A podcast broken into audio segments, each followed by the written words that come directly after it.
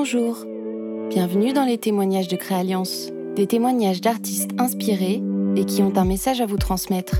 Aujourd'hui, c'est Nicolas Brosso, artiste plasticien, qui répond à mes questions. Bonjour à toi et merci pour ta participation. Je m'appelle Nicolas Brosso, je suis artiste plasticien. Je travaillais autrefois comme directeur artistique dans l'univers du jouet pendant six ans et j'ai quitté ce métier sur euh, des questions éthiques où euh, j'étais plus en phase avec, euh, avec ce, avec ce travail-là et j'ai relocalisé un peu ma production de la production de jouets dans, au départ dans ma cuisine et aujourd'hui dans mon atelier. Et au travers du jouet, j'apprécie la réflexion sociale, la réflexion autour de de l'architecture de la société et des rapports humains. Qu'est-ce que traduit le jouet au travers de tout ça? Qu'est-ce qui t'a le plus marqué ces derniers temps? Bah, Je crois euh, simplement une, pandémie mondiale qui a, mine de rien, touché énormément de gens. J'ai été assez, euh, assez estomaqué de constater 3 euh, milliards de personnes confinées. Et ça m'a renvoyé à l'année précédente où on se fait des projets de vie, et on n'imagine absolument pas qu'à un moment tout va s'arrêter et qu'on va devoir rester chez soi pour le bien de l'humanité. C'est un peu étonnant. Je crois que ce qui m'a le plus marqué ces derniers temps, c'est la nomination de Gérald Darmanin en tant que ministre de l'Intérieur, malgré une accusation de viol. De la part du gouvernement, je trouve ça proprement abject.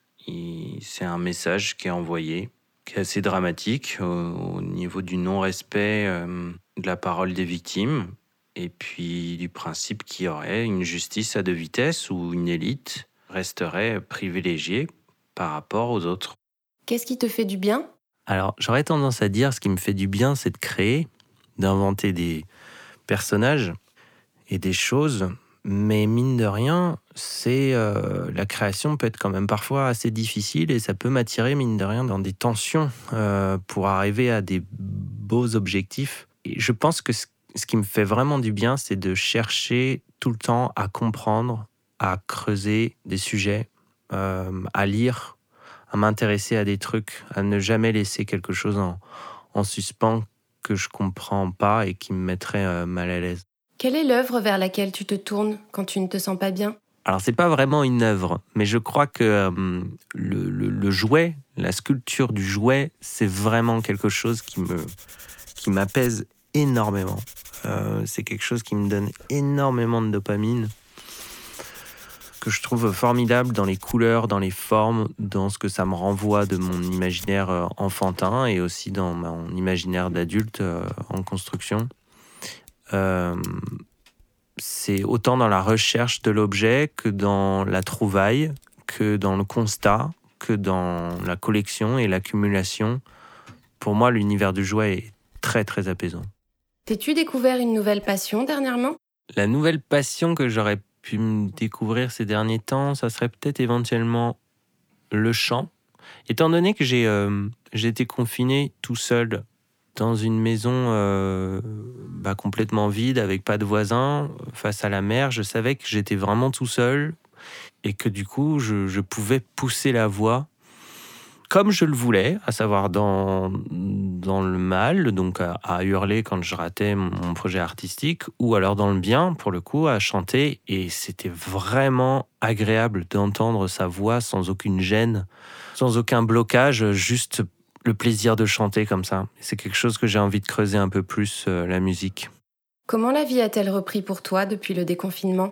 La vie a repris vraiment sur les chapeaux de roue, je dois dire. C'est-à-dire que euh, j'ai prolongé mon confinement d'un mois et demi parce que je me sentais très bien là où j'étais, que j'avais absolument aucune envie de revenir dans ma ville où je travaille, donc Paris. Le côté anxiogène me, me faisait vraiment peur. Et j'avais une pièce, une sculpture d'un jouet à terminer et le fait d'être rentré au moment vraiment où je voulais rentrer, eh ben, tout s'est très bien harmonisé autour de mon atelier dans un squat, autour des nombreuses commandes que j'ai pu avoir sur mon dernier projet, autour aussi des vacances qui commencent à s'organiser avec les amis.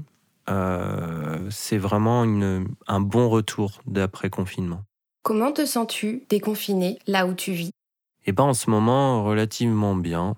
L'ambiance dans mon atelier avec mes collègues est, bonne. On a cassé un mur hier et c'était très grisant. Euh, tout le monde était très content d'avoir cassé ce mur parce que ça mettait beaucoup plus de lumière, c'était plus ouvert.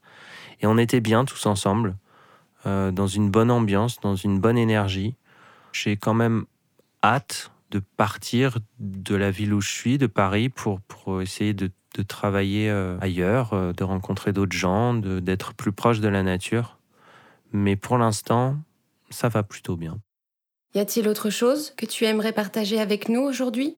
Au niveau de mon travail, j'ai fait un exercice il y a un an de, de, post-rationalisation, donc qui est, euh, est, le principe de d'essayer de théoriser son travail après l'avoir exécuté, théoriser son travail plastique après l'avoir exécuté. Et euh, c'est là où, euh, où j'ai pu constater que, que mes personnages étaient vraiment empreints d'un conditionnement sociétal et culturel lié au rôle les hommes et qu'ont les femmes dans notre société.